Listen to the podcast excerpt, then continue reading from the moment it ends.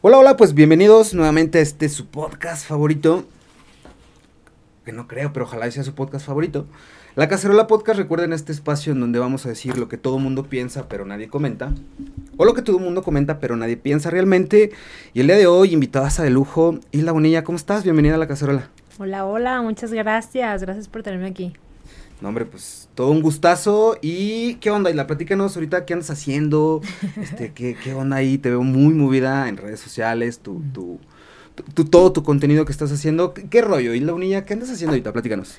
Híjole, es que hago de todo. De todo, ¿eh? sí, la verdad es que, pues sí, me considero una persona muy activa que siempre tiene muchas ideas y luego quiero hacer todo al mismo tiempo. Ujú. Este, pero pues sí, ahorita andamos un poquito en temas de redes sociales. Em, comparto mucho mi trabajo como asesora de imagen y luego también emprendí un poco el año pasado con el tema pandemia. Ajá. Eh, puse una tienda en línea que, pues bueno, ahí hay un proyecto de ya hacerlo como, eh, ponerla como física. Ujú. Entonces estamos como en eso, pero, pero padre, te, gusta, te digo que me gusta andar en todo. Sí, sí, sí. Oye, platícame un poquito, ¿cómo es, o sea, cómo llegas? Hoy en día eres asesora de imagen, eh, pero ¿cómo llegas a, a- a- o sea, qué fue lo que te hizo orbitar en determinado momento? Decir, le quiero dar por acá. ¿Cómo, cómo se fue construyendo Hilda Bonilla, asesora de imagen? Ok, ya, eso ya fue hace seis años. La verdad es que estuvo, sea, siempre supe que me gustaba el tema de moda, pero no me gustaba el diseño como tal. O sea, como no me veía yo haciendo patrones y, y cosas así, pero siempre me gustaba mucho como estilizar los outfits, agregarles accesorios, hacer combinaciones diferentes. Siempre em, yo era la que experimentaba mucho con, con temas de outfits y veía que se me veía un poquito mejor, cómo estilizaba más mi figura. Entonces ya estaba trabajando, em, era jefa de promoción turística en aquel entonces, hace Ok. seis años, Ujú. y estaba en presidencia municipal de Zacatecas. Ok. Y ya como que de repente un día como que dije, no sé si quiero hacer esto toda la vida, la verdad estaba muy padre mi trabajo, lo que hacía, pues muy agradecida por todo lo que he hecho de chamba en, Ujú. en este tiempo, pero como que dije, no, o sea, como que me falta algo. Y ya, de repente como que me di la oportunidad, me puse a estudiar asesoría de imagen, tomé un curso aquí en Zacatecas, lo terminé en Guadalajara, de ahí me fui a, a España y luego ya regresando a España, ya ahora sí ya con todas las bases, me abrí mi, mi estudio de imagen y bueno, pues ahí le seguí dando, ¿no? Después estudié eh, un poquito de imagen política en la Ciudad de México, porque pues creo que es importante nunca eh, quedarte con lo que ya tienes, hay que seguir aprendiendo, actualizándote. Claro. Entonces, como que siempre ha sido así, como ya tienes lo que tienes, pero ¿qué más, no? O sea, hay que seguir mínimo leyendo un poquito del tema de lo que haces para que, eh, pues, todas las personas que, que confían en ti, que te contratan, tus clientes, pues siempre sepan que están ante el mejor. Entonces, así empecé. De repente, un día de que dije, ya, quiero seguir mi sueño, lo que me apasiona, y realmente ahorita sí siento que estoy haciendo em, lo que Lo me que gusta realmente te gusta. 100%, exacto. Oye, qué interesante, porque yo, por ejemplo, eh, digo, yo a mi edad, a, a mis 22, ¡ah! ok. No, yo digo, digo, yo tengo 33 años. Ok. Y yo a mis, o sea, yo por ejemplo, este podcast lo empecé el año pasado. Tengo- Ok. o sea, va a cumplir un año, de hecho, el mes que entra el podcast. Em, pero yo te puedo decir que yo a mis 32 años descubrí lo que realmente me apasiona y amo hacer. Que pues es este pedo, ¿no? Sí. Digo, he hecho radio, he hecho televisión, eh, también soy funcionario público, trabajo en gobierno del estado, me encanta mi trabajo, pero, pero esto, o sea, justo como tú lo dices, o sea, descubrí que, que me gusta hacer esto, y, y no en esta narrativa de, ay, haz- encuentra, no como es este pedo de, encuentras algo que te gusta y jamás trabajarás en tu vida. No, no, no. Exacto. Me, me queda claro, y que de hecho era mi siguiente pregunta, o sea, me queda claro que, por ejemplo, lo tuyo no es trabajo, o sea, lo tuyo es un estilo de vida que, que lo, lo sabes conjugar para, pues, a lo mejor tener ese profit o esa remuneración, porque justo eso, o sea, no es un trabajo, sino un estilo de vida.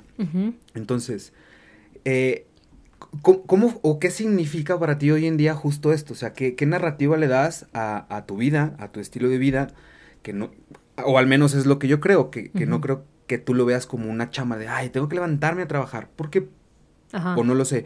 Pero ¿cómo es eso? O sea, ¿qué narrativa le das tú a tu, a tu profesión, a tu vida, a tu estilo de vida? ¿Y, y qué significa eso para ti? O sea, ¿cómo es un día a día con Hilda Bonilla? O sea, te levantas y entonces ya empiezas ciertos procesos creativos para ver qué vas a hacer. ¿O, o cómo está ahí ese tema? Fíjate que sí, o sea, creo que, bueno, las personas dicen, no, es que tu trabajo está súper padre. Está padre porque pues si te digo, si eso es lo que te gusta siempre va a estar padre, ¿no? Y si te deja dinero, pues mucho mejor. Em, ya me acostumbré a este estilo de vida de levantarme todos los días y arreglarme. Y digo, qué padre que mi, mi, trabajo sea como arreglarme. Claro, sí. Y y enseñarles a las chicas cómo hacer combinaciones, a las mamás, a las empresarias, cómo pulir un poquito más su imagen, eh, cómo impactar en sus vidas de alguna manera, ayudarles a tener más autoestima, más confianza. O sea, siento que mi trabajo es de los mejores trabajos del mundo real por esa razón. Qué chido. Entonces, ajá. Entonces, eh, sí, o sea, todos los días pues me levanto con, con esa onda, obviamente sí programo un poquito mis semanas. Eh, lo que me gusta de mi trabajo es que nunca nunca es lo mismo, o sea, siempre hay algo diferente. Si voy a dar un taller para mamás, de repente me hablan de alguna escuela, luego trabajo con un político, luego voy a dar un, un taller de imagen ejecutiva a alguna empresa, este, después estoy con algún cliente que quiere asesoría de imagen personal, entonces estamos echándonos un cafecito súper tranquilos.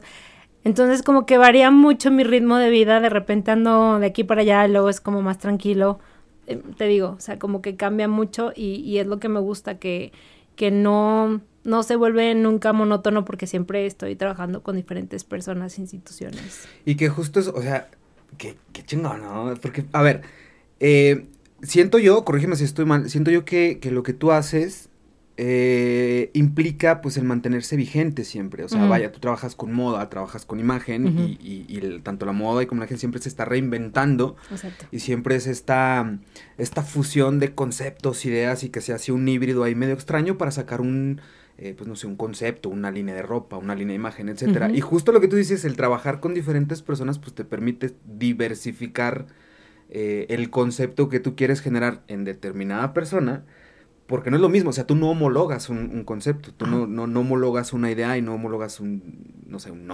outfit o algo. Eh, y qué chido.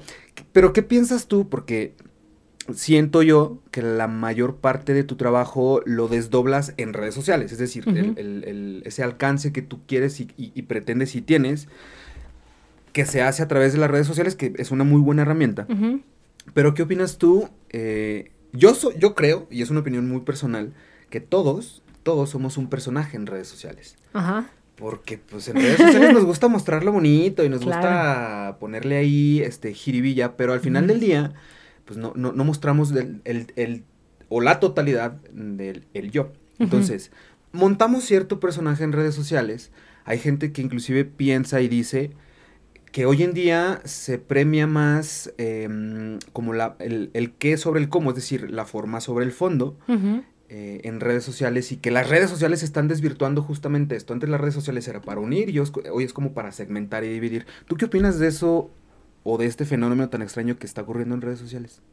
Híjole, es que sí, sí, está buena esa pregunta porque em, sí, lo que comentas es totalmente cierto. O sea, todos queremos enseñar como que lo bonito, este lo padre de, nuestro trabajo, de nuestra vida. Rara vez compartiremos algún momento triste o algo feo que nos esté pasando.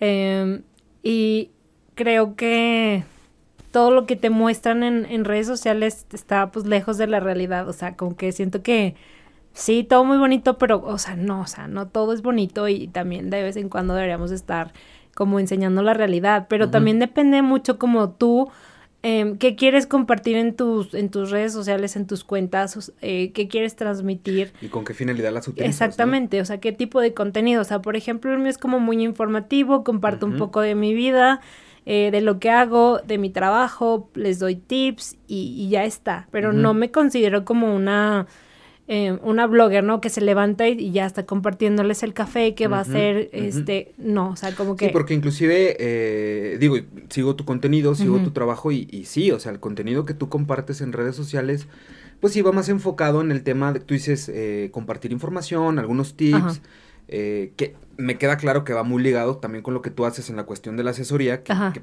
finalmente es una herramienta, las redes sociales son unas herramientas y que hemos aprendido a utilizarlas, porque fíjate, mucha gente no lo sabe. Esto es real, mucha gente no lo sabe. En las redes sociales el producto somos nosotros. Exacto. Y mucha gente no lo sabe. Entonces, el saber utilizar las redes sociales también para nosotros y no nosotros para las redes sociales está muy cool. Entonces, eso que tú haces está súper chido porque también segmentas un target y al target que tú quieres llegar, llegas de una manera adecuada. Es. Pero, pero también es muy loable porque a lo que yo iba, o sea, tú no, el contenido, digo, a veces todo el mundo sí compartimos algo de que, ah, pues aquí en algún lugar o en algún restaurancito rico y tal, pero tu contenido justo no es de un blogger que se levanta y, ah, aquí, a cafecito de good morning y los tres tips para tener un día chingón. Que está muy válido, si alguien lo quiere hacer, súper chido. Exacto. Pero no es tu target, pues, no es tu contenido. Siento que todavía estoy en esa parte entre sí sí o sí no, porque la gente sí quiere saber de mi vida. Entonces yo les pongo preguntas de, eh, háganme preguntas si quieren saber algo de mí y están de que, oye, ¿por qué si estás tan bonita no tienes novio? Preséntanos a tu novio, cosas así más personales y yo así de, oigan, no, se van por otro lado, pero sí, o sea, siempre como que quieren saber más de ti porque... Ajá. Em, pues no sé, es como que la cara que ven todo el tiempo y a lo mejor sí quieren saber un poquito más de tu vida para hacer como más clic contigo en cosas, pero yo de repente como que digo, ay no, o sea, como que siento que una cosa es una cosa y otra cosa claro. es otra cosa. Entonces, aún me cuesta un poquito de trabajo como mezclar de lleno estas dos cosas, pero no sé. Pero también es muy loable e inclusive muy válido el, saber separar una cosa de la otra, porque Ujú. vemos gente que sí, digo, yo en lo personal sí comparto mucho contenido que tiene que ver con lo que hacemos, con, con el podcast, con información, con comunicación, o sea, también memes y mames y cotorreo, y a veces estoy en el estudio y subo, a veces estoy en mi depa y los, o sea, yo no tengo un problema con compartir ese tipo de cosas, pero Ajá. porque así soy yo, ¿no? Claro. porque el contenido así lo tengo. Pero justo eso, o sea, siento que de repente sí nos convertimos en un personaje en redes sociales y no mostramos como el verdadero yo. Exacto. Ahorita queriendo hacer como memoria, ¿hay algún influencer o, al- o alguna persona en redes sociales que tú conozcas que su contenido no sea lo bonito sino lo malo? Digo, yo no me Mm, acuerdo, ahorita no sé, producción, ¿tú, tú conoces algún... No, ¿verdad? Que yo sepa. Si, si ustedes conocen a alguien que nos están viendo, que nos están escuchando, no sean malitos, díganos quién es, pues para ver qué pedo. Pero justo eso, o sea, inclusive nosotros dentro de- de- del podcast tenemos un proyecto que se llama Proyecto 2021, ujú, en el cual intentamos visibilizar las cosas que, que están mal. Porque, pues justo eso, ¿no? O sea, la idea y el espíritu del proyecto surge con, con la intención de visibilizar las cosas que están mal desde diferentes perspectivas, porque, a ver, a lo mejor lo que está mal para ti no está mal para mí. Exacto. Y lo que está mal para mí, pues no está mal para ellos. Entonces, el visibilizar las cosas mínimo te hace presentes, ¿no? Porque luego nos gusta nomás levantar el tapete y aventar ahí lo que estamos barriendo bajo el tapete y se chingó. Sí. Y pues, nah, o sea, no, no funciona así, porque también hay que ver ciertas cosas para saber lo que está mal e intentar corregirlo. Claro. Pero justo eso, a veces no lo hacemos visible en redes sociales porque, pues, el personaje en el que nos montamos. Pero bueno, esa es otra historia. Platícame un poquito, Hilda. ¿Cómo te fue en España? ¿Qué anduviste haciendo en España? ¿Estuviste estudiando? ¿Fuiste de vacaciones? ¿Fuiste a darte un tiempito para pensar? Yo qué sé, ¿cómo, ¿cómo fue este proceso? Digo, nos Ujú. comentabas hace rato los, los diplomados, los estudios que hiciste, que estuviste en España. Te quería preguntar, ¿en España estuviste estudiando, estuviste viajando, estuviste como haciendo un scouting y documentándote en conceptos, en tendencias? ¿Cómo fue este viaje para ti en Europa? Sí, cuando terminé de, o sea, me metí aquí a un, a- era un diplomado en asesoría de imagen Ajá. y me acuerdo que todavía estaba trabajando en, en presidencia, entonces lo hacía, o sea, trabajaba y estudiaba. Entonces lo terminé, o sea, como que me quise meter a ver si sí era lo mío, si me gustaba, si no, como que fue totalmente de prueba. Y ya cuando lo terminé, o sea, lo terminé en Guadalajara y me encantó. Este, dije, no, pues ya, o sea, si lo voy a hacer, lo voy a hacer en grande, ¿no? Entonces me puse a investigar dónde había asesoría de imagen. En, en México hay, hay como pocos lugares donde puedes estudiar este tipo de, de profesión. Entonces, em, o sea, en, en la Ciudad de México sí puedes estudiar la carrera completa. Lic- bueno, licenciatura, es ma- maestría, doctorado. Pero es como que en el único lugar. Entonces, este, bueno, me puse a investigar, total, de que di con, con, con esta, se llama Instituto Europeo del Diseño en Barcelona. Qué y chido. estuvo muy padre. O sea, obviamente me fui de, fui a estudiar un rato, pero pues también aproveché para conocer, viajar. Es que es. Barcelona. sí. Es que es Barcelona, claro. Exacto. Y pues padrísimo, la verdad es que me encantó. Aparte, em, ves em, esta parte de la asesoría de imagen desde otro punto de vista mucho más global. Entonces, pues ya vienes con, con mente más abierta, con otro tipo de conocimientos. Eh, conocí maestros que, por ejemplo, en pandemia todavía nos, o sea, eh, buenísimos que hicimos ahí muy buena mancuerna. Hemos hecho em, varias colaboraciones juntos, hacíamos este lives juntos en pandemia y ahí platicábamos. Entonces, digo, bueno, siempre son buenas experiencias. Sí, sí, sí, totalmente. Digo, y Barcelona, pues una ciudad preciosa. sí. Digo, tuve la oportunidad hace algunos años, yo viví casi cuatro años en Barcelona. Entonces, a mí me pues fascina la ciudad, creo que es una digo, es una ciudad preciosa, tú lo sabes, estuviste ahí, pues también, o sea, ya estando allá, pues te mueves que un fin de semana para acá y que otro para allá, entonces, Exacto. pero es muy, muy, eh, ¿cómo, decirlo? como muy rico, como, ajá, porque todo el tiempo hay gente, todo el mundo está escuchando todos los idiomas que quieras, Exacto. hay eh, conceptos para lo que quieras, entonces es como estar agarrando de todo un poquito y estarte nutriendo de muchas cosas. A mí me fascinó, me encantó la ciudad y pues el tiempo que estuve ahí fue maravilloso, pero pues justo eso, es como aprender y reaprender y olvidarte lo que sabías ya o que creías saber. Entonces, no, espérame, entonces, porque estás... Fue algo muy, muy, muy rico para mí, que me imagino que para ti fue igual, ¿no? O sea, más allá de lo académico como experiencia, es algo riquísimo, ¿no? Totalmente. Sí, o sea, me encantó la experiencia. Mis compañeras, tenía compañeras rusas, tenía colombianas, este, mexicanas. Este, de hecho me topé una amiga llegando al salón una amiga de, de secundaria, o sea, literal. Wow. Así que llegó al salón y de que, ay, ¿qué onda? ¿Qué haces aquí? Y te la encontraste del otro lado del mundo. Ajá, así que nos perdimos la pista y, ahí estaba muy sentada yo. Brenda, hazte cuenta. Qué curioso, ¿no? sí. O sea, más que curioso, estás hasta cagado así de ¿Qué? O sea, ya no te he visto en cuántos años y dónde nos encontramos, ¿no? Sí, a mí también me sucedió un par de veces así de que, ¿neta? O sea, neta. Ajá, literal. Sí, pero, pero es, muy curioso cómo este tipo de, situaciones se dan. Me llamó mucho la atención que dijiste esta frase de si lo voy a hacer, lo haré en grande. Para ti, ¿qué es hacer las cosas en grande? A ver, me queda claro que ya fuiste a Europa a documentarte y a tener eh, o hacer más sustancial la experiencia que tú tienes en tu profesión, pero el hacerlo en grande, ¿qué implica o qué significa? ¿Hay que hacer sacrificios, hay que hacer mayores esfuerzos? ¿O qué implicó para ti el ejecutar esta idea de lo voy a hacer en grande? Sí, o sea, hacerlo en grande y hacer las cosas bien es hacer, o sea, que tu trabajo, que tu chamba realmente cuente, que suene, que, que estés haciendo las cosas bien, obviamente esfuerzo, sacrificio. Em, pues agradezco mucho la oportunidad que mis papás me dieron de estudiar en, universidades que pues tienen renombre, porque, o sea, como que digo, obviamente te puedes encontrar miles de universidades, pero que, que sepas que, o sea, te van, o sea, vas a aprender y vas a aprender súper bien, ¿no? O sea, se trata de de que realmente seamos buenos en lo que estamos haciendo. Entonces, eso. Oye, la platícame un poquito. Yo soy de la idea, y siempre lo he dicho, que yo siento y yo pienso, y encima creo que hasta estoy un poquito seguro, pues soy yo, de que nosotros somos dos cosas. Somos, uno, real y literal, o sea, metafórica, literalmente hablando, somos lo que comemos. O sea, neta, eres lo que comes. Y por otro lado, eres lo que consumes, no nada más de alimentos, sino, o sea, qué películas consumes, qué series, qué música consumes y con quién convives, pues, o sea, todo lo que estás agarrando todo el tiempo, pero del exterior. O sea, las películas, las series, las novelas, la música, el programa de radio, que si el podcast, que si los cuates, que si las opiniones que tú también permites em, que entren, por así decirlo, ¿no? ¿Cómo le haces tú, o sea, dentro de todos tus procesos creativos? a mí me queda claro que tenemos que partir de algo. Pero ¿cuáles son como tus procesos o qué consumes o, cómo le haces para tener esta eh, creatividad, esta innovación tan necesaria porque tu profesión lo exige y tienes que estar siempre innovando para, para mantenerte vigente porque la moda y la ropa y la imagen y los conceptos cambian muy rápido. Entonces, ¿qué consumes tú o, mediante qué proceso creativo o, proceso de desarrollo de ideas utilizas para crear un producto o un servicio final que es el que ofreces? Ok.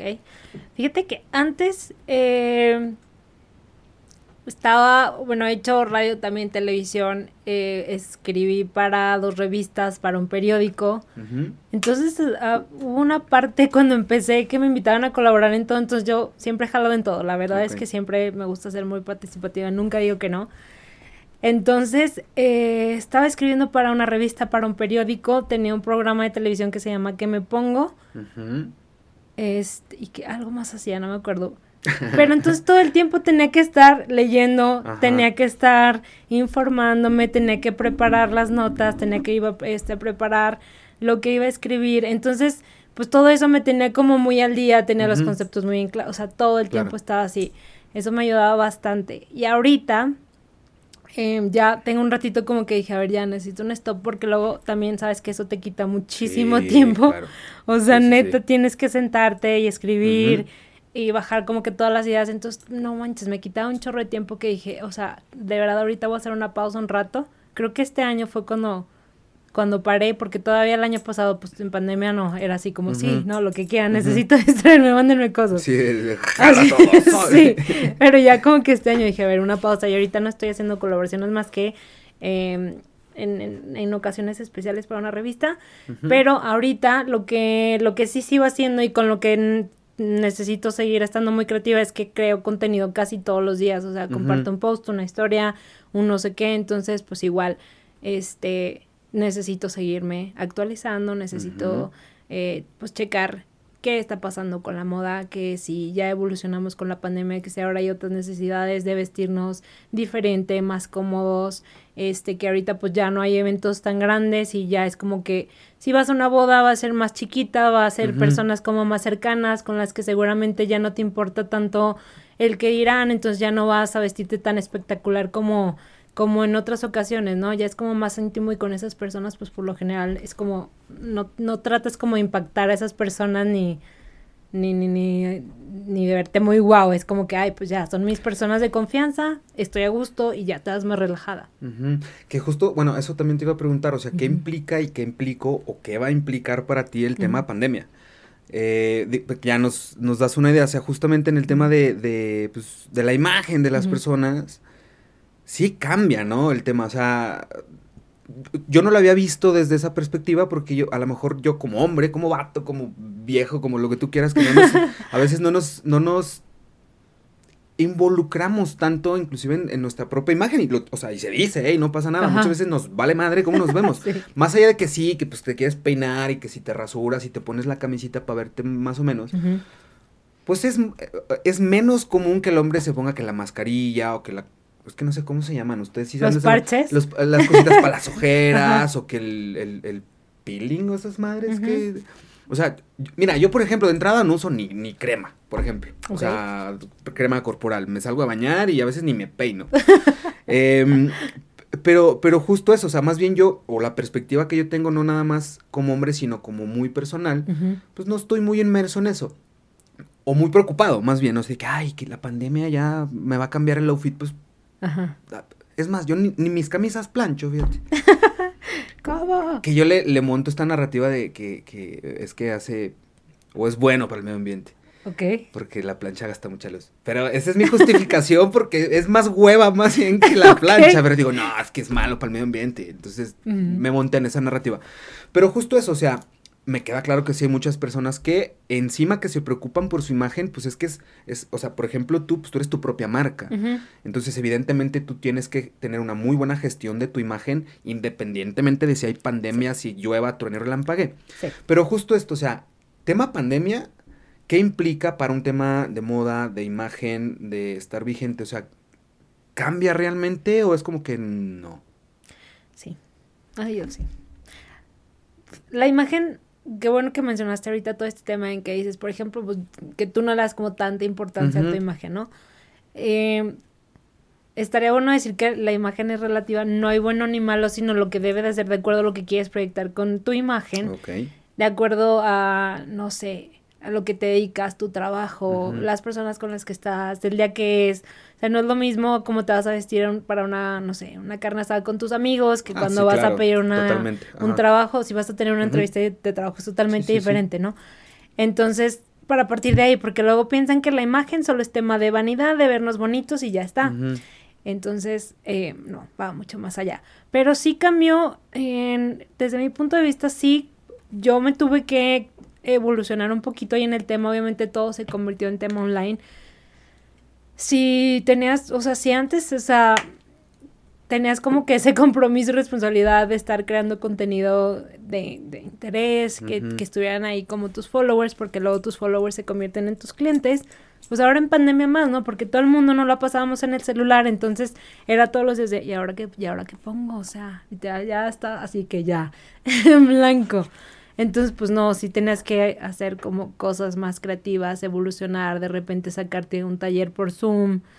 Em, yo los ponía a hacer retos, así que Ujú. reto de estilo en casa, bueno, pues este, no se queden en pijama, porque la pijama, estar en pijama, en pants. Que Es- eso, perdón que te interrumpa, Sí. que eso es justamente el, el, el buscar la manera, uno, de, de mantenerse vigente, evidentemente, pero luego es muy complicado de todos los días estar alimentando el contenido en redes sociales porque Exacto. pues te quedas sin cartuchos, de repente, cabrón, ¿qué hago? Entonces, ok, tengo que innovar, tengo que ponerles un reto, una dinámica, un- o sea, tallerearlos de, de cierta manera, pues para que también, uno, se sientan involucrados con, pues, con el proyecto, con la esencia, con la comunidad, y dos, pues, pues es que es o innovarte, crear Exacto. o perecer. Sí, no, o sea, siempre que elijas así como que, ok, quiero darle por este lado, o sea, tienes que estar consciente que tienes que estar, o sea, y hay veces que estás enfermo, hay veces que no tienes ganas, y mínimo tienes que dar la cara, un buenos días, una historia, o sea, algo, para que te tengan siempre como presente y, y que, y luego si no les pones nada de repente... Te si reclaman, ¿no te ha pasado que te reclaman? Oye, ¿Por oye, qué no has subiste subido esto?" nada hoy? Y yo, ay, Ah, ahí voy, ahí voy. Fíjate, hace rato lo platicaba con, con, aquí con la productora porque justo hoy que es viernes, estamos Ujú. grabando un viernes, nosotros hacemos una dinámica en redes sociales los viernes. El viernes pasado no pudimos por, por chamba y un montón de gente nos reclamó, así de, oigan, ¿por qué pega con el viernes? Ajá. Que yo así de, no, pues sorry, la chamba, pa' la otra. Pero sí, la gente te ¿Verdad? reclama, sí, sí. Entonces es así como que, ¡ah! sí. Pero después sí Te- sientes como la presión de... Les voy a hacer una pregunta, yo también me, me acordé de esa pregunta. La he hecho un par de veces, pero, Ajá. pero fuera de los micrófonos y en un contexto a lo mejor un poquito más casual. Pero, por ejemplo, digo, yo no lo sé. Me, mm, pudiera tener una idea. Pero, pues, qué mejor ustedes, pues tú, Hilda, y aquí mi productora, que son mujeres. Ajá. Una mujer, ¿para quién se arregla?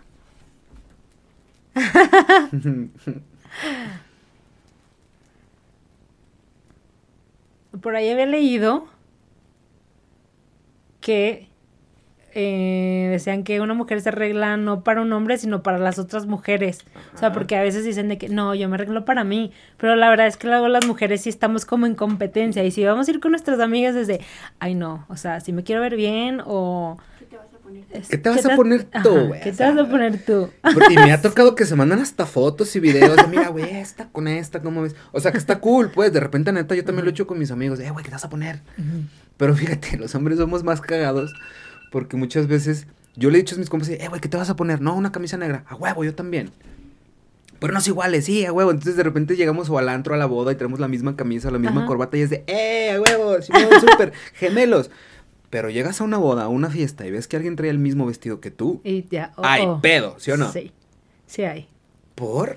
O sea, no sé por qué a mí me ha pasado como dos veces y la verdad, sí, siento que si conoces a la persona y es como que tu amigo no hay problema, pero si es otra, si te sientes incómodo, o sea, así como de, o, o sea, como que sientes de que, ay, ¿a quién se le verá, se le verá mejor? O sea, ¿qué tal que se le ve mejor a ella? O sea, como que empieza esta inseguridad, ¿no? Ajá. Así como de, "Ah, no. Que es lo que iba a ser un tema como de inseguridad, Sí, de autoestima, no sí. lo sé. Porque a mí me ha tocado, o sea, gente que ni siquiera conozco, o sea, que en mi vida he visto en, en algún evento, en alguna boda, así de que, ah, la misma camisa o la misma corbata, X, así de que en el baño lavándote las manos y de repente volteas así, ah, qué bonita corbata, güey, no, hombre, la tuya buenísima, así de, eh, chocas puños y todo. Amo a los hombres. Pero porque los manos así somos, ¿sabes? Como que, ah, Amo huevo. a los hombres. Este, pero, pero entonces, ¿tú compartes la opinión de que una mujer se arregla para otra mujer? Em, Producción. no totalmente, la verdad. ¿Para quién crees que se arreglan las mujeres? Mm, yo sí me arreglo para mí, para yo verme bien y sentirme cómoda. Exacto. Ajá. Pero sí es muy importante lo que dicen en cuanto al ego de la mujer de verse mejor que la otra. Ajá. Es el problema entre las mujeres. Sí, sea, te digo, es como la competencia. Nuestra productora mujeres. nos está diciendo que ella sí se arregla para ella, pero eh, que pues también está como esta cuestión de ego y tomar en cuenta a los demás. Hay, hay, digo, no sé, pero hay como este código no escrito, yo también me acordé, hay como, como esta regla no escrita entre las mujeres, por ejemplo, en una boda, que ninguna mujer se tiene que llevar un vestido blanco, ¿cierto? ¿Cierto? Porque pues no mames, es la novia y no le vas a quitar la atención a la novia. No vas a opacar a la novia. Ajá, y, inclusive, eh, es que no me acuerdo si fue una película o, o realmente lo viví. Pero no es la neta. Porque se las bodas, a mí me encantan las, por soy como pirata, me encantan las bodas. Vino en todos lados. Ajá. Entonces, pues eso va a las, uno a las bodas, a cotorrear, a empedar, a bailar, etcétera. Eh, pero lo que voy con esto es que. No, digo, estoy bromeando, si fue una película. Ok. En donde una persona sí se iba de blanco a la boda de su amiga y, y fue la perra de la boda. O sea, Claro. porque todas las mujeres de, ¿cómo es esta perra? Y la morra así como que en, en, en Diva. perra empoderada, así de, a huevo. Pero, pero, o sea, ¿por qué? Digo, no es, no es una ley, no es nada, pero pues es esta, es esta regla o esta letra no escrita entre mujeres, ¿no? Sí, es una regla, de hecho. Ah, sí. Es una Ah, regla de etiqueta para la ok. boda. Que sí, no, o sea, como invitada no puedes llevar un vestido blanco y sí, es, es para no opacar a la novia, literal, así. O sea, sí es como esta regla de, de- de protocolo y etiqueta y estas cosas, ¿no? ¿Qué, qué otras reglas curiosas hay? Algo que te diga, ah, esto está medio cagado, pero, pero es, es una regla de, de un protocolo de etiqueta, no lo sé. O sea, por ejemplo, este tema en, en los eventos, digo, que no tiene que ver con la imagen, pero que tiene que ver con la logística de los eventos, de, del acomodo de los cubiertos y que las copas, que para el agua, para el vino, para el no sé qué. Eh, a veces es como too much, ¿no? A veces es too much, a veces las personas no entienden qué está pasando. O sea, por ejemplo, a mí me preguntan mucho de eh, los códigos de vestimenta. Siempre me preguntan de, es que me pusieron etiqueta rigurosa, pero ¿qué es etiqueta rigurosa? O sea, lo entienden como que es súper formal, de gala, de vestido súper largo Sí. y cosas así. Pero es que ni siquiera, ni siquiera mm, está bien. O sea, cuando te ponen eso en una invitación, está mal. O sea, lo que quieren decir es que vayas formal, Ajá. de alguna manera. Sí, claro. ¿no? O sea, porque luego me dicen, es que es una boda de día, pero me pusieron etiqueta rigurosa, o sea, ¿cómo me voy a ir de largo? Y yo, es que está mal, o sea, nada más con que te pongan que es formal y ya sabes que es, es un vestido de cóctel, que no, a lo mejor puede ser este a la rodilla, mini o, o así a media pantorrilla, no, no largo el vestidazo así Ujú. ampón, ya Sí, sabes, sí. de princesa. Entonces están así de que siempre, ¿cómo me voy a llevar un vestido así a una boda de día? ¿Verdad que está mal? Y yo de que sí, o sea, sí, tranquilo. Y con los hombres igual, de que, este, me tengo que ir de traje entonces a una boda de día porque dice etiqueta rigurosa. Yo de que no, o sea, te puedes ir de que más casual, algo casual, formal, un traje azul marino sin corbata, un poquito más relax, pero luego así como que de repente hacen mucho rollo de esto y yo así como que trato de darles seguido tips de esto. Fíjate, también en una ocasión me pasó algo, más bien estuve a punto de hacer un oso internacional. Porque, Bueno, poquito sí, poquito no. Haz de cuenta, yo también viví en Brasil un tiempo. ajá, Como casi dos años viví en Brasil también, entonces eh, mm, me llega una invitación por parte de la Embajada Mexicana para asistir a la celebración del 15 de septiembre. Ajá. En la Embajada Mexicana en, en Brasil, en Brasilia. Entonces, nos llega la invitación, digo, con mi antigua, mi antigua novia, ándale, así como es, con, con mi novia, en, en mi pareja en aquel momento, Ok. brasileña ella, entonces, pues llega la invitación y así de que, ah, qué chingón, nos invitaron a, a, pues, al cotorreo que va a haber en la embajada, el día del grito, y siempre hacen como eventos. qué padre. Este, y abajo sí decía, em, código de vestimenta, no me acuerdo cuál era el término, porque hasta estaba en portugués, pero tenía como una palabra que, que yo, en mi pendeja, la interpreté como casual. Y dije, pues me hace sentido, pues es el 15 de septiembre, pues el día del grito, no se necesita de etiqueta y la chingada. Digo, yo estaba más, jo- estaba más joven, ándale. Ok. Pero había muchas cosas que a lo mejor yo no entendía del todo. Ajá. Hoy muchas cosas las entiendo, pero... Total, para no hacerte la larga fue de que, ah, ok, sí, este, pues vámonos mañana a la embajada, chingón, nos vamos pues cómodos. Yo iba hasta de tenis. Ok. O sea, pero porque estás en Brasil, hace un calor infernal y, y hay muchas cosas que, que, pues hay que también tener en cuenta y contemplar. Entonces, total de que pues ya iba, o sea, iba como, como tipo jeans, camisa como semiformal, Ujú. este, unos tenis cómodos y tal. Y dije, pues así nos vamos, ¿no? Madre. Eh, llegamos, no, más bien no llegamos, íbamos saliendo así del edificio donde veníamos, eh, iba llegando la mamá de mi, de mi pareja en ese momento. Eh, ella sabía que íbamos a ir a la embajada y todo, porque sabía que ese era el evento. Y entonces, así, nos ve y nos pone un pinche barridón a los dos. Y nos dice, ¿pero a dónde creen que van? Y yo, pues a la embajada, a cotorreo, a tragar tacos y churritos y todo lo que nos den ahí Ajá. mexicano. Dice, están locos, se van a ir así. Ajá. O sea, su invitación decía que era como, como de formal. etiqueta. Y yo, no, decía, ¿sabe qué? Dice, por eso, o sea, eso significa que debes de ir muy, muy, muy formal. Dije, ok. y dije, ¿pero por qué, güey? Pues si va uno va a la embajada a echar cotorreo, a Vamos al traer grito. tequila, a echar el grito, no sé qué. Digo, ya, evidentemente después me di cuenta que, pues, hay embajadores, hay invitados como, pues, de un, de un protocolo muy nice. Eh, y, y políticos y etcétera. Entonces, pues todos los invitados tienen que estar ad hoc. Ajá. Entonces, cuando llegamos, digo, nos subimos a cambiar, inclusive ya llevaba traje y corbata y, y mi pareja pues vestido largo y la chingada, ya íbamos muy monos los dos, llegamos y todos igual.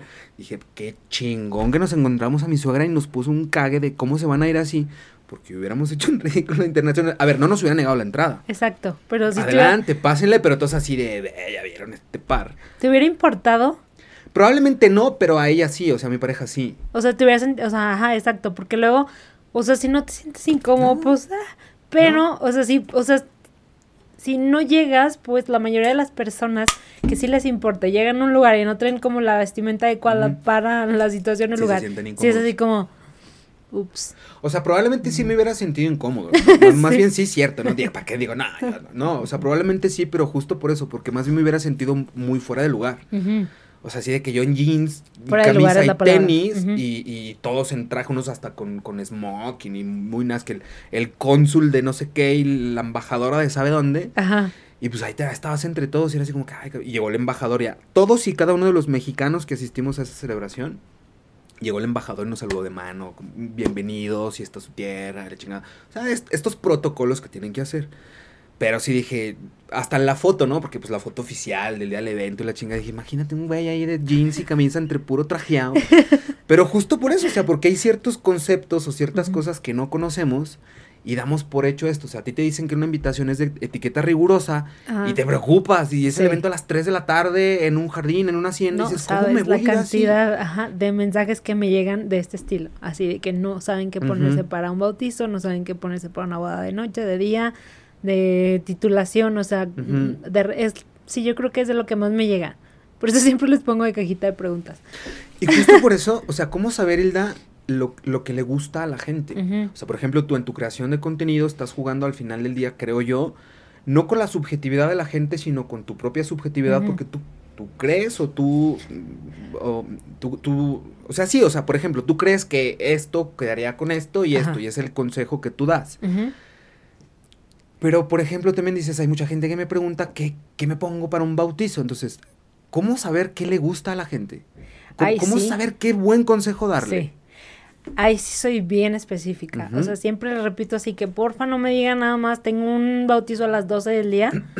¿Qué me pongo? O sea, no, por favor pónganme eh, más o menos qué estilos son, este, si saben su tipo de cuerpo, eh, con qué se sienten cómoda. O sea, sí trato de que me den como un poquito más de puntos para yo poderles hacer una buena recomendación. Porque si me dicen, tengo un bautizo a las 12 del día, pues yo nada más les voy a decir, ah, pues ponte un vestido corto en colores claros. Y esa va a ser mi recomendación. Ya. Ya si me dicen, oye, ¿sabes qué? Este, soy de tipo de cuerpo, mm, eh, no sé, triángulo. Entonces no quiero verme, o sea, quiero como, el triángulo es, Sí, ah, cabrón. el triángulo es cuando los hombros son más pequeños y las caderas son más amplias. Ya. Entonces se supone que tenemos que proporcionar un Ajá. poco el cuerpo para que se vea eh, hombros y caderas en misma proporción. Ya. Entonces, este, ya le hacer una recomendación, un tipo de vestido que a lo mejor no le amplíe mucho más las caderas, las piernas y que se vea todavía más amplia abajo. Ya le puedes decir, a ver, no, entonces busca algo como en líneas verticales, un corte, este, colores oscuros en la parte de abajo. O sea, darles otro tipo de recomendaciones que realmente le vaya a funcionar y que se le vaya a ver bien. Porque luego si me ponen nada más eso ya, o sea, con esos, pues no, o sea, no, no, sí les digo, a ver, díganme un poquito más. Sí, o sea, porque, Sí. o sea, también necesitas tener la información suficiente. Exacto, porque pues, si no va a ser mi gusto, no de Ajá, exacto. O sea, es que es bien interesante porque todo ese tipo de cosas, por ejemplo, yo no tenía ni puta idea. Entonces, son cosas muy cool porque, Ajá. porque a ver, eh, al final del día, y aparte estoy seguro que también te llega porque al final del día, que el otro día lo dije, mira, en México hay como, si mal no recuerdo, hay como más de 500 tipos de chile, Ok, pero luego hay gente que ningún chile les embona. ajá. Entonces, quiero creer que de repente pues, te llega ahí, por ejemplo, no sé, algo de hate y ay, no sé qué, porque siempre llega. Ay, sí. ¿Cómo, Sí. cómo- cómo lidias tú con eso? O sea, ¿cómo lidias a lo mejor con la opinión negativa de la gente hacia tu trabajo? Fíjate que eh, me llega muy poco, pero sí llega. O sea, real yo pensaría que me iba a llegar más, pero no. No, o sea, gracias a Dios me llega muy poco y ya ahorita cuando me llega ese hate es como que pues ya no me, no me engancho y nada más es como que, ok, respeto tu punto de vista, muchas gracias por ponerte en contacto conmigo, gracias, bye. Y ya, o sea, ya, tal, se acabó. Ni los bloqueo, ni los elimino, ni nada. Este, a veces siento que luego es más el hate entre tus conocidos que de la gente que Sí, te está ah, viendo sí es cierto. que el que te ve en un celular, o sea, real. Es más, cuando llegas a un lugar y de que, o cuando yo estaba empezando, era más el hate hasta entre, sí, pues mis, mis amigos, de que, pero ¿para qué haces eso? O sea, ¿por qué quieres que, o sea, ¿para qué estás haciendo eso? Eh, luego la gente está hablando de ti, que para qué, qué quieres lograr con eso. Y yo, güey, pues me gusta, o sea, ¿sabes? Así como que sí. Sobre todo al principio, ya ahorita como que ya lo entienden más, pero así está en mi familia de que ya deja el celular, siempre estás en el celular. Este, y también era así como que conviven, no sé qué. Y pues la verdad es que luego ya, o sea, se tardaron como un ratito en entender que, que esto es parte Es de mi una trabajo. herramienta de trabajo, exacto. Totalmente, o sea, les O sea, este, bueno, mi celular está ahí, pero es que este pedo se convierte en nuestra oficina. Exactamente. O sea, real ahí traes todo el pedo. Exacto, o sea, sí, totalmente. Y más si tienes otras cuentas, si tienes un negocio y eres todóloga y eres la que, o sea, antes yo diseñaba todo, yo era mi diseñadora gráfica, mi contadora, mi no sé qué, mi no sé qué. Entonces, pues era de que tema de banco, tema de redes, que voy a compartir, que voy a diseñar, que no sé qué. O sea, ya hubo un momento que sí tuve que delegar, pero antes como que no lo entendía ni nada más de que, ay, y en su celular, y en su celular. Entonces, así me pasaba con amigos, con familia, este, y sí, luego así, por eso era como que un poquito antes el hate y era como, sí, creo que, pues en Zacatecas creo que fui como de las primeras personas que se hablaron, se aventaron a hablarle a una cámara de que me vale lo que digan, lo voy a hablar a la cámara. Entonces, o sea, claro que me acuerdo que, Y, y- y que al final del día, o sea, mira, siento yo que, o sea, y partiendo de lo que tú dices, eh, fui de las primeras en hablarle a una cámara y, y sí me consta, ujú, pero justo eso, o sea, a veces no nos animamos a hacer las cosas porque, porque no se ha hecho antes, porque no tienes como un punto de referencia, no sabes cómo para ir, eh, a dónde irle dando. Em, pero lo platicaba inclusive el otro día, eh, estuvieron aquí en el estudio también unos, un- unos raperos, le mando saludos por allá de Caos y a la banda que nos estuvieron aquí cotorreando muchas cosas y hablábamos justo de eso, o sea, en un tema generacional, siento yo que, que eh, o sea, esta generación, no sé qué edad tienes, pero siento que no andamos tan lejos tampoco. No, andamos por los Eh, mismos. Exacto. Entonces yo siento que este tema generacional, que los tres somos como de, de una misma generación, y una misma generación yo siempre la pongo como más menos cinco, o sea, como ese margen, de esa generación. Yo siento que esta generación fuimos la generación como, como disruptiva, porque sí nos tocó es- es- esta migración a lo mejor de lo análogo a lo digital. Ajá. Somos esta generación que nos tocó el cambio de siglo, el cambio de milenio, el cambio de no sé qué tantas madres. y- y, eso al final del día sí tiene un impacto. Entonces, nosotros al querer ser disruptivos empezamos a hacer las cosas diferentes. O sea, si te fijas, esta generación es la que empezó a lo mejor con marchas para visibilizar otro tipo de cosas, a lo mejor este, e- el feminismo, la corrupción, o sea, muchas cosas de decir, ya no nos vamos a quedar callados y vamos a, a intentar hacer las cosas distinto. Y no nada más en una marcha, sino creación de contenido distinto, creación de contenido sin censura, creación de contenido para visibilizar muchísimas cosas. Que a ver, no me quiero subir a una bandera ni me quiero montar en una en, en algo que no me corresponde, pero pues es que la neta sí fuimos nosotros quienes empezamos a hacer ese tipo de cosas distintas. De acuerdo. Y bien lo hable porque justo lo que tú dices, o sea, yo fui de las primeras personas que me atreví, me atreví a, hablar- a hablarles una cámara cuando a lo mejor el tema de, de influencers y redes sociales no estaba tan eh, en, en- en el dedillo de todos. Y, y hay veces, bueno, no a veces, o sea, no hay, tú sabes que no hay como un manual al inicio, no sabes como que, y, y es sobre prueba y error, prueba y error, ir experimentando, irla, pues irla cagando para aprender a cómo no cagarla tanto. Exacto. Y siento yo que justo este proceso, o sea, porque no sé qué, qué opines tú, pero para mí, por ejemplo, eh, el hacer un podcast, el tener el episodio terminado no es una finalidad. O sea, para mí todo este proceso es el, es el proceso de mejora continua, porque te hace mejorar los procesos. ¿Cómo fue justamente para ti en tus inicios cuando empezaste con, con- con este tema de asesoramiento de imagen, eh, todo lo que tiene que ver con tu profesión? ¿Fue difícil para ti, inclusive como mujer, en, en- en un estado, en una ciudad donde, vaya, tenemos, porque también se dice y no pasa nada, aquí en Zacatecas tenemos muchos sesgos. Entonces, ¿qué, qué implicó para ti al inicio?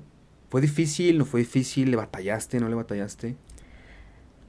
Mm, no como difícil. O sea, empecé literal haciendo asesorías de imagen para mi familia. O sea, así Sí, que mi claro, primera sí, fue sí, una pues. tía. Ajá. Y ya, yo ya con mi estudio, muy bonito mi estudio, lo abrí en la, en la Pedro Coronel, me acuerdo perfecto. Este, porque dije, no, pues necesito mi estudio de imagen, obviamente, que esté muy bonito. Y ya, o sea, de que hice la inauguración el fin de semana, llego el lunes y yo así de, ¿y ahora? O sea, no tengo clientes, sí, ¿estás sí, de sí. acuerdo? Entonces ya una tía de que, bueno, házmelo a mí si quieres. Ya se lo hice a ella y pues ya de ahí de que este, a, a otra prima y luego ellas a sus amigas y así como que se fue corriendo la voz y empecé un poco así, poco a poco. Y pues sí, o sea, así como lo mencionas, hay que hacer cosas y de ahí vas viendo que sí, que no, hay que cagarla, como dices, para decir, Ujú. ok, o sea, literal no, se- no necesitaba un estudio de imagen, estaba pagando renta a lo tonto porque en realidad las asesorías de imagen este es mucho estar en el closet de, de la persona, el cliente estar haciendo ahí combinaciones, sacando cosas que a lo mejor ya no van con su imagen, que no le quedan bien. Entonces todo era ahí. Entonces yo sí que, o sea, literal ocupaba ese espacio para ir, este, enseñar mi outfit del día, no sé qué, ah, mira, no me puse esto con esto, esto está de tendencia, este, si, si tenía que trabajar en cosas ahí de hacer manuales de imagen, pero era todo, entonces dije, o sea, neta, vaya el estudio, o sea, está muy bonito y Sí, pues, todo, pero neta, no. No, no está siendo funcional. ¿Por qué? Exacto, no. O sea, enseñar mi outfit lo puedo hacer en mi casa y puedo trabajar desde la casa de mis clientas y se acabó, o sea. Entonces como que dije, no. Este, de ahí me concentré mucho más en hacer contenido digital. Este, era, o sea, compartía pues así como todo lo que escribía o el, el programa de televisión y cosas así. Em, no, no creo que haya sido difícil, más bien fue el aprender, aprender que sí, que no. O sea, fue así como que un poquito es, y, y, y todavía sigo aprendiendo. O sea, todavía Sí, claro, que todos los sí, sí, todavía sigo claro. así viendo el Ajá. cómo hacer las cosas, pero ahí va. Pero justo fue, o sea, tuviste que haber pasado por eso para darte cuenta, Exacto. porque, y, y sucede en todo, pero, y sobre la praxis vas caminando y te vas dando cuenta que, pues, no era tan necesario esto, que inclusive es más necesario otra cosa, eh, vas viendo las, la- pues, justo eso, las necesidades que, que, que se van planteando para tú poder ejecutar tu trabajo correctamente. Y, y qué chido, pues, porque, o sea, mucha gente piensa que necesita tener el super estudio, el super equipo, la Exacto. sup- y, y no es del todo cierto. Exacto. No, no, La, no. la verdad es que no, o sea, yo también siempre he dicho, a ver, el primer podcast que yo grabé ahorita, para, ahorita estamos en la segunda temporada, ya de ver, pues, no sé, más de 60 episodios grabados, Ajá. pero el primer episodio que grabamos, todo esto no existía. El primer episodio que grabamos yo lo grabé con mi celular. Wow. Porque encargué unos micrófonos, los micrófonos que están ahí atrás, encargué esos micrófonos, no llegaron los micrófonos, la paquetería no llegó, yo ya tenía agendada gente, fue como en la madre, no les puedo cancelar, dije, chicos, madre, lo grabé con el celular, entonces, evidentemente también fue un proceso de aprendizaje, esta curva de aprendizaje para ver qué se ocupaba, qué no ocupaba, Bien, eventualmente me, me di cuenta que esos micrófonos los puedo utilizar para otras cosas, no nada más para eso, o sea, ¿Te vas adecuando? Sí. Tuve que cagarla varias veces.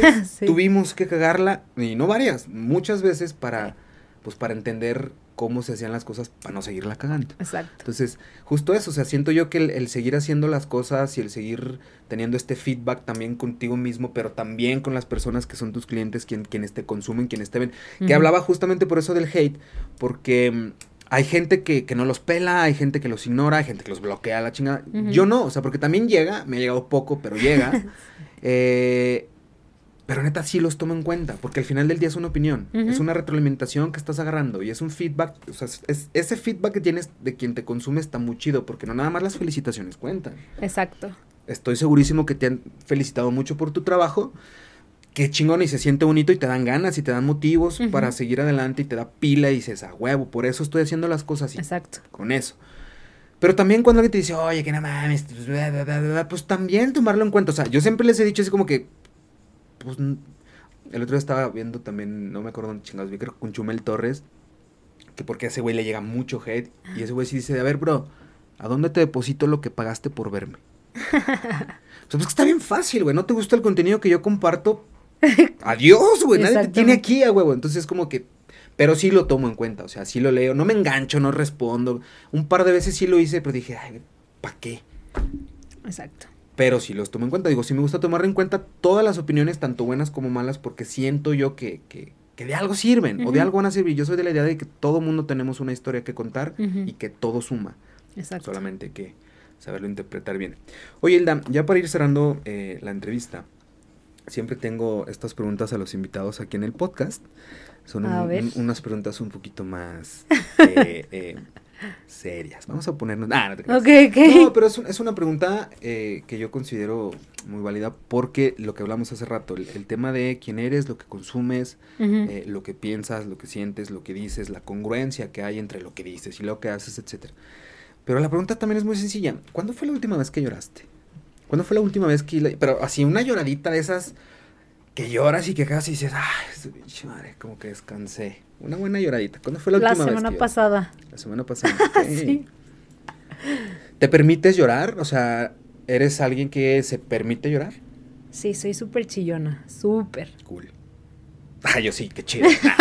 Ahorita te vas a hacer llorar. ¿Has llorado Sí. de felicidad? Sí, también. ¿Has llorado de tristeza? Sí, ¿Has llorado de angustia? sí, ¿Has llorado de miedo? Sí, también. Es que el llorar es tan normal, tan Sí. natural. Es como comer, es como caminar, es como coger, es como lo que quieras. Yo lo veo así. Ajá. El, el- el llorar finalmente es una consecuencia física a un estímulo que tú le estás dando a tu cuerpo. Ya sea felicidad, angustia, miedo, tristeza, por lo que tú quieras llorar, porque se puede llorar por muchas cosas. Y no nada más es este pedo de, ay, lagrimar los ojos para humectar. No. O sea, ya hay, hay, hay- hay ciertos motivos. Pero yo creo que el, el privarte de, de esas manifestaciones de tu cuerpo es como, a ver, si tu cuerpo tiene hambre y no le das comida, la vas a Es pasar lo mal. mismito, exactamente. Si tu cuerpo quiere llorar y lo reprimes, eventualmente lo vas a pasar mal. Porque se hace siento yo que se hace una bola de nieve y digo, siento yo porque a mí siento que me pasó así. O sea, se empezó a hacer una bola de nieve y esa bola de nieve crece. Exacto. Pero llega un punto en que ya no cabe y truena. Y cuando truena, truena de la peor manera. ¿Por qué? Por... O sea, no quiero decir por no llorar. No, no, no. Pero más bien por no, por no permitirnos sacar las cosas que tenemos adentro. Porque Exacto. lo que nos mata no es lo que decimos. Es lo que callamos. Exacto. Entonces, si te permites llorar, o sea, de repente vas, no sé, en el coche, sale una rolita y te dice, ay, qué bonito. Si te permites, es como que, no, y la cambias. no, antes como que creo que tuve una temporada donde no me gustaba sentirme mal, pero pues, o sea, es así como, no, no quiero llorar, no me quiero sentir mal. Y como que evades mucho, Ujú. pero, este, poco a poco y con los años, pues dices, o sea, no pasa nada, o Sí. sea, y creo que es muy sanador llorar, o sea, ya que me pasó que te digo que lloré, creo que fue el sábado de la semana pasada, o domingo, no, domingo. Y ya, o sea, estaba muy frustrada por diferentes situaciones. O sea, era como mucho y hubo algo que ya, la gotita que Ujú. derramó el vaso y dije, ya, o sea, es lo último que necesitaba. Y ya, o sea, como que dije, este día, o sea, todo este día me voy a sentir de la fregada y me voy a permitir sentirme mal y voy a hacer lo que quiera y voy a llorar. Y ya, como que lo sacas. Y el lunes ya empecé con una, o sea, como que ya, Con un chip diferente. ya, o sea, dejé todo ahí, ya lloré, ya todo bien y, y vámonos. Pero qué chido, o sea, justo, justo a, a esto quería llegar, o sea, el, el hacerse también responsable de lo que uno está sintiendo y de qué vas a hacer en consecuencia. O sea, Exacto. por ejemplo, tú dices, hoy me voy a permitir sentirme mal Sí. porque mañana no quiero estar así. Ajá. Entonces, hoy es cuando, vámonos. Y te dejas ir como gordo en tobogán a llorar y a Sí. sentirte mal y a tristear y la rola. Porque luego somos bien masoquistas, nos sentimos tristes y, por ejemplo, nos gusta poner rolas tristes para sentirnos más tristes todavía. Ajá. Es como, pero, pero a veces está bien rico y se vale porque o sea, más que, más que natural, el llanto, yo siento que es necesario. Totalmente. O sea, es como esa valvulita de escape en el que en el que liberas ciertas cosas, ¿no? Y el permitirte, o sea, qué chido, neta, te felicito porque como Está tú lo debería de hacer mucha gente. Sí. Yo también lo hago. A mí me gusta, bueno, no es que me guste llorar, pero me gusta no privarme de las Exacto. cosas. Es que está, sí. Es muy sanador, te digo, ya, o sea, ya no te van a dar ganas de llorar por la misma cosa cuando ya lloraste sí. lo que tienes que llorar por eso. Entonces ya es como que, pues ya, o sea, ya más bien enfrentas y ya es como que, a ver, entonces, ¿qué tengo que hacer para echarle ganas, para seguirle? Y ya, o sea, te cambia el chip totalmente. No, yo siempre lo he dicho, a ver, ¿quieres llorar? ¿Quieres echarte un suel, al suelo un ratito? Porque, porque también se vale echarse al suelo un ratito, llorar y patalear. Y, o sea, yo siempre he dicho, ¿quieres llorar? ¿Quieres patalear? ¿Quieres hacer berrinche? ¿Quieres maldecir? ¿Quieres gritar? Hazlo. Pero hazlo y levántate, cabrón. Porque quedarse en el suelo, pues no está tan chido, ¿no? No te hagas la víctima, güey. Exacto. A entender que pues así, a veces la vida no está chida, la vida es in- injusta. Pues sí, lo es. La vida es culera también, lo es. Exacto. Entonces, este pedo no para, ¿eh? No es como que, uy, paren todo porque Hilda se siente mal, ¿no? Entonces, mañana, no, o sea, Sí, sigue. quizás está mal lo que voy a decir, pero allá afuera le valemos madre a la gente. Exacto. O sea, la gente no se va a detener porque nos sentimos mal. Ujú. Inclusive la gente que más nos pueda querer, eventualmente no se van a detener. Habrá gente que sí, a ver, de una pausa para, pues esa lealtad, esa amistad, lo que tú quieras, ese Ujú. amor hacia la otra persona, pues para apoyarla.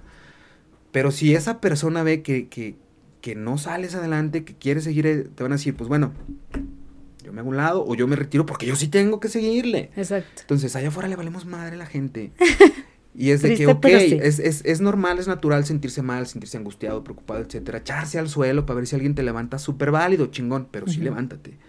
O sea, insisto, felicidades porque tú dices, hoy me voy a sentir mal porque mañana no me quiero sentir así. Y el privarse de eso, pues no, está tan cool porque luego el privarse de eso es lo que te tiene en el suelo, porque se hace más pesado. Muchísimo más. Oye, Hilda, Vayan a terapia, vayan a por terapia. favor, sí. Escuchen buen contenido. Hay un podcast que me gusta mucho, se llama Un viaje a la vida, Ajá. que, que está buenísimo. Y luego también hay, un día que se sientan tristes, busquen estos podcasts y te ayudan también. Ah, bueno, voy a buscar un viaje a la vida. Un viaje a la Ahí vida. búsquenlo, súper bien. Sí. ¿Eres espiritual? ¿Eres religiosa? ¿Eres, em, te considera, eres una persona de fe? Sí. O sea, no soy la que está todos los domingos en misa, pero sí creo en Dios, sí me considero espiritual, sí medito, este, hablo con Dios. Sí. Qué chido. Sí. Porque aparte necesitamos eso, ¿no? O sea, sí. necesitamos, yo siento que eh, todas las personas necesitamos, fe. ustedes pueden creer en lo que ustedes quieran, en, en la religión que, que más les funcione y que se acomode con su filosofía de vida, con su, con su estilo de vida. Si quieren creer en, en Jesucristo, en Buda, en Alá, en el osito bimbo, en quien ustedes quieran, pero, pero siento yo que si perdemos la fe, perdemos todo. Exacto. Necesitamos creer en algo. Sí, de acuerdísimo. Oye, Hilda, ¿dónde te podemos encontrar? Tus redes sociales, para que conozcan tu trabajo, lo que haces, ¿dónde te podemos encontrar? Em, estoy en Facebook, estoy como Isla Bonilla Asesora de Imagen, en Instagram Isla Bonilla, Twitter también Isla Bonilla. Pues ahí quedó. Hilda, muchas gracias por haberte venido a echar la platiquita aquí en la Cacerola Podcast. Eh, y pues nada, síganla en redes sociales, conózcanla, una mujer súper talentosa. eh, y no se van a arrepentir de seguir el contenido de Hilda. Y si algún día quieren verse y sentirse y saberse bien, pues miren, aquí con la experta en el tema. Y pues Muchas nada, muchas gracias. gracias también a ustedes por habernos acompañado en este episodio de la Cacerola Podcast. Recuerden, quiéranse un chingo, quiéranse un chingo. Cuídense un poquito más. Nosotros nos vemos, nos saludamos y nos escuchamos en un episodio más de la Cacerola Podcast. Y listo. Chau, chau. Gracias.